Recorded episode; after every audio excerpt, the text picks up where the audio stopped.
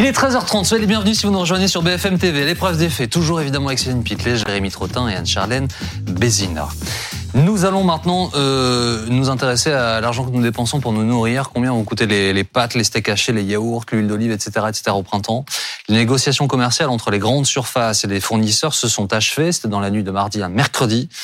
Euh, de mercredi à jeudi, pardon. Euh, ouais, on, on, attend de connaître le, le chiffre exact de la hausse des prix obtenus par les industriels. Une chose est sûre, Céline, la facture pour nous tous va encore grimper. Plusieurs indicateurs sont dans le rouge. Oui, alors d'abord, il y a le contexte. On a eu cette semaine les chiffres de l'inflation pour le mois de février 2023. En un an, les prix ont augmenté de 6,2%. Mais pour les produits alimentaires, c'est beaucoup plus. C'est 14,5% de hausse en un an, selon l'INSEE. Et c'est aussi ce que constate le magazine 60 millions de consommateurs.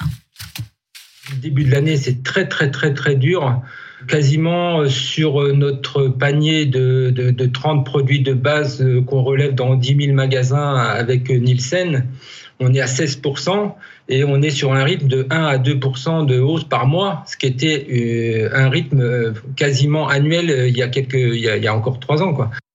Et c'est dans ce contexte-là qu'il y a donc eu discussion entre fournisseurs et euh, distributeurs. Oui, des discussions tendues d'ailleurs, hein, parce que les fournisseurs disent nous, on subit la flambée des prix de l'énergie, on subit la flambée des prix des matières premières. Du coup, il faut répercuter ces hausses sur euh, nos prix, sinon on va pas s'en sortir. Et de leur côté, les grandes surfaces ont dénoncé les demandes de hausse de prix exagérées de la part euh, de certains fournisseurs et un manque de transparence. Alors pour l'instant, on n'a pas effectivement le chiffre précis des hausses de prix obtenues par les On devrait le connaître d'ailleurs dans les prochains jours.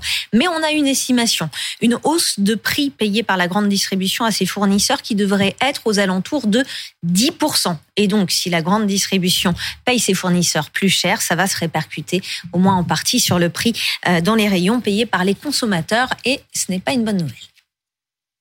Si ça continue à augmenter, euh, il va falloir faire des concessions et euh, ce serait dommage. Donc euh, là, on peut encore amortir, mais au bout d'un moment, il faudra, il faudra que ça s'arrête. C'est dur, quoi, parce que bon, euh, à chaque fois, il faut, il faut remettre en cause ce qu'on achète ou ce qu'on va manger, ou le poisson, c'est pareil, la viande, c'est cher. Enfin voilà, quoi. C'est-à-dire qu'avant, on prenait un certain, une certaine marque de café et qui était beaucoup plus cher. Maintenant, euh, comme on est du, du, nord de la Somme, euh, enfin de la Somme, on, on mettait de la chicorée. Maintenant, j'en mets plus. Du coup, ça nous a fait économiser cette chicorée. Et le café, on, on paye beaucoup moins cher. C'est vrai que sur même les compotes pour mon petit-fils, euh, le lait, enfin bon, euh, tout a, a assez augmenté. Alors, quels sont les produits alimentaires qui risquent d'augmenter le plus Nous avons posé la question à Lionel Mauguin du magazine 60 millions de consommateurs ce serait plus rapide de vous dire sur quoi ça va pas porter, hein, parce que en réalité, on est déjà sur les viandes, le sucre va augmenter fortement, les viandes de marque vont encore augmenter, les huiles vont toujours augmenter, le beurre, la crème fraîche, les, les œufs de marque. On parle des grandes marques, hein, les légumes en surgelé, en conserve, le, le, la charcuterie en libre service, tout ce qui est pizza, fast-food surgelé va augmenter et a déjà augmenté de, plus de 15%, euh, plus de 20% pour certains produits. Et donc, ça va continuer. Et c'est pour quand? Dans Alors, les rayons En fait, ça dépend des stocks des magasins pour chacun des produits. C'est-à-dire que euh, les grandes surfaces vont devoir d'abord écouler les stocks qu'ils ont euh, accumulés au prix euh, actuel. Et quand ces stocks seront terminés, ils vont devoir acheter leurs produits auprès de leurs fournisseurs au nouveau prix. Donc concrètement, sur les étiquettes dans les rayons, ces hausses de prix, elles vont s'étaler dans les prochains jours, les prochaines semaines, les prochains mois, en fonction du renouvellement des stocks. Vous avez sans doute entendu cette expression. Ce sera un mois de mars rouge ouais. au niveau des prix expression euh, que réfute d'ailleurs le ministre de l'économie Bruno Le Maire. Écoutez. Il ne doit pas y avoir et n'y aura pas de mars rouge. Je réfute cette expression, qui est une expression qui fait peur aux Français. Mais pour euh, Gaëtan Mélin, chef du service euh, économie de BFM TV, le ministre de l'économie se montre très optimiste. Elle nous explique pourquoi. Bruno Le Maire est malgré tout très optimiste parce qu'en en fait, ce qu'il faut rappeler aux, aux Français, c'est que effectivement l'inflation, ils la connaissent maintenant euh, depuis plusieurs mois et oui. cette inflation, elle a été progressive. Et à partir du mois de mars, eh bien là, c'est vraiment un gros choc qui va arriver.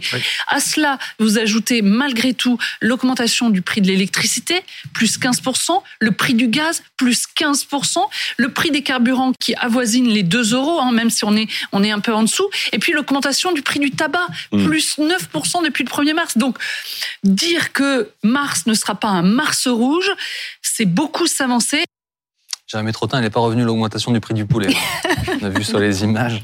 C'est vrai que c'est hors de prix tout ça. Combien de temps ça va durer encore? Comment est-ce que les, de temps les prix vont augmenter? Alors pour Gaëtan Mélin, ce qui nous attend, c'est pas un mars rouge, c'est un printemps rouge. Ces hausses de prix, elles ne vont pas euh, toutes se concentrer sur le mois de mars, elles vont s'étaler sur plusieurs mois. Et c'est aussi ce que pense l'économiste Anne-Sophie Alsif. Ces prix plus élevés vont continuer au mois de mars, euh, au mois d'avril, jusqu'au début de l'été, avant d'avoir un ralentissement des prix à partir du deuxième trimestre. Alors pourquoi? Parce qu'on va euh, faire face cette année à un ralentissement de la croissance mondiale. Et donc de fait, dès que vous avez un ralentissement de la croissance, vous avez moins de demandes comme vous avez moins de demandes, eh bien, les prix ralentissent. Donc ça, c'est le premier élément, le ralentissement de la croissance mondiale. Le deuxième élément, hein, c'est la politique monétaire de hausse des taux. La Banque centrale européenne a également, euh, il y a quelques semaines, augmenté ses taux d'intérêt. Hein. On a la même politique aux États-Unis, et donc cette hausse des taux aura un impact sur la baisse de l'inflation. Donc à partir de l'été, la hausse des prix devrait ralentir. Ça ne veut pas dire que les prix vont baisser, ça veut dire qu'ils vont augmenter moins vite. Est-ce qu'on pourrait un jour retrouver les prix d'avant la guerre euh, en Ukraine? Non, non, répond l'économiste Anne-Sophie Alsif. Alors ça, non. Donc les prix vont continuer d'augmenter. Et encore une fois, c'est important de le dire, il faut de l'inflation. Normalement, hein, et avant la, crise en Ukraine, avant le Covid, on n'avait pas d'inflation. C'était quelque chose de négatif pour l'économie. Donc c'est bien d'avoir de l'inflation. Par contre, il ne faut pas que cette inflation soit trop importante. On ne retrouvera pas euh, la situation d'avant-crise. Pourquoi aussi? Parce que les salaires ont euh, également augmenté.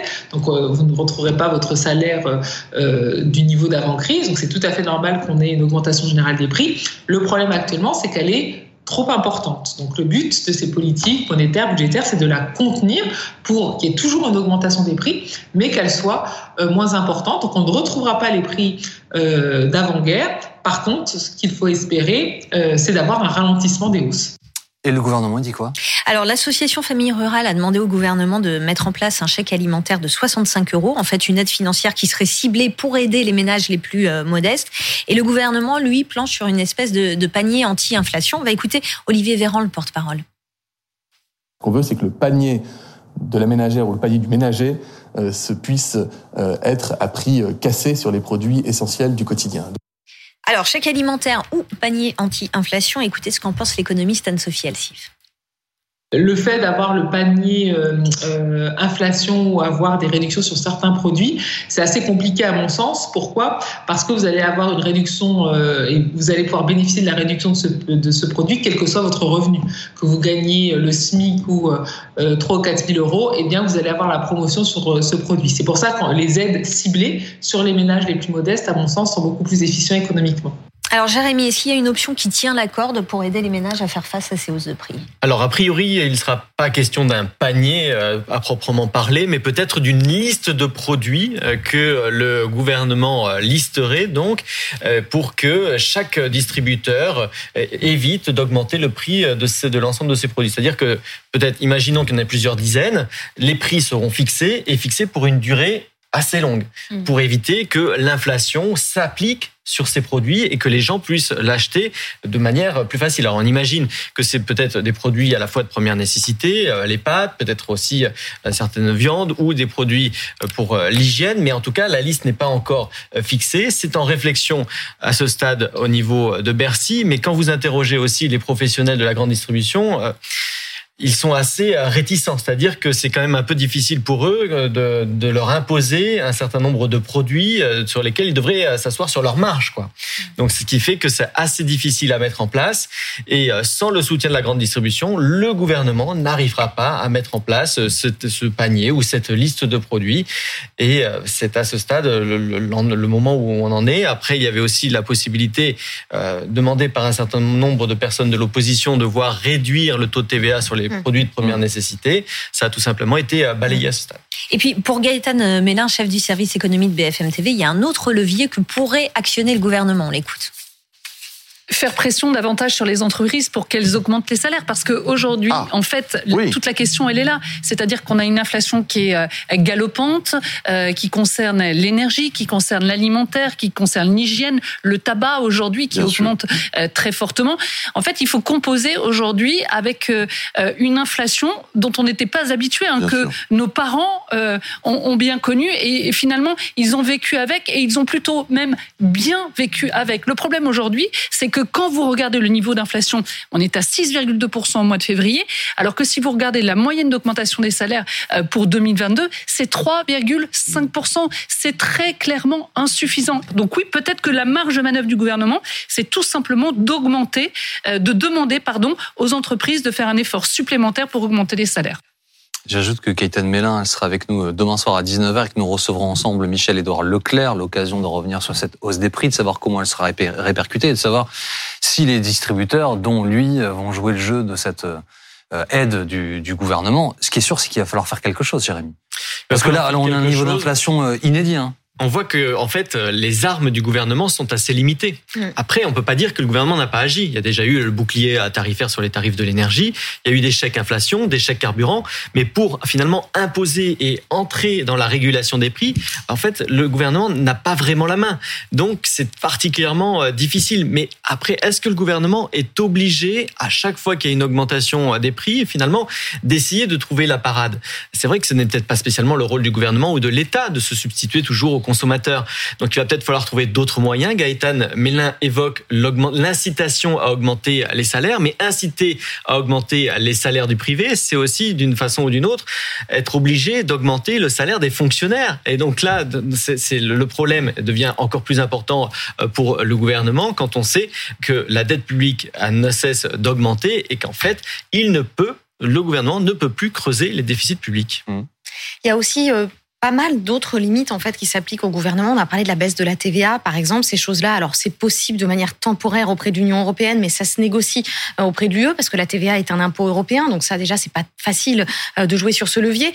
Euh, Sur les sanctions qui pourraient s'appliquer aux distributeurs, parce qu'on en a entendu parler aussi. On a quand même un, lourd packaging déjà avec les lois Egalim 1, Egalim 2 euh, qui, font qu'en fait le niveau de sanctions sur les distributeurs en cas de différence dans les prix est, vraiment très très lourd. On a eu des sanctions de 20 000 euros, donc ça, va très loin et je pense pas qu'on pourrait encore augmenter le seuil. Et puis il y a encore autre chose, c'est que Bercy refuse d'être à nouveau dans la logique du euh, quoi qu'il en coûte. Euh, donc il faut arrêter de multiplier chèques, euh, on l'a dit. Donc il y a, peu de marge de manœuvre en fait dans l'économie disponible pour le gouvernement pour agir de manière ponctuelle, parce qu'il faut le savoir aussi en fait, le risque de l'inflation, c'est qu'en fait l'inflation n'est pas un phénomène isolé, c'est un cycle. Et donc à partir du moment où en fait vous prenez des mesures ponctuelles pour l'étouffer, ça ne va pas pour autant inverser la courbe et ça risque en plus l'endettement. Oui, sauf que, encore un mot, Jérémy, le gouvernement, c'est peut-être pas son rôle de se substituer aux distributeurs, aux fournisseurs, etc., etc. Mais il gère, il est en charge, il veut réformer les retraites au moment où les Français euh, galèrent à faire les courses. Euh, Ça, c'est de sa responsabilité. Et donc, le calendrier, la temporalité et la, la grogne, la colère, la fatigue, l'angoisse, ça, c'est à lui de le gérer. Oui, et le risque, c'est finalement que l'inflation mette du carburant aussi dans la protestation contre la réforme des retraites, que les deux problèmes dont on a parlé euh, depuis, depuis tout à l'heure, dont on parle depuis tout à l'heure, finalement, euh, se conjuguent et se s'agglomèrent l'un à l'autre. Et c'est le risque, et c'est ce que redoute aussi l'exécutif. Il ne veut surtout pas que, au-delà des revendications sur la réforme des retraites, une nouvelle revendication euh, mobilise les, les Français, c'est celle de l'inflation.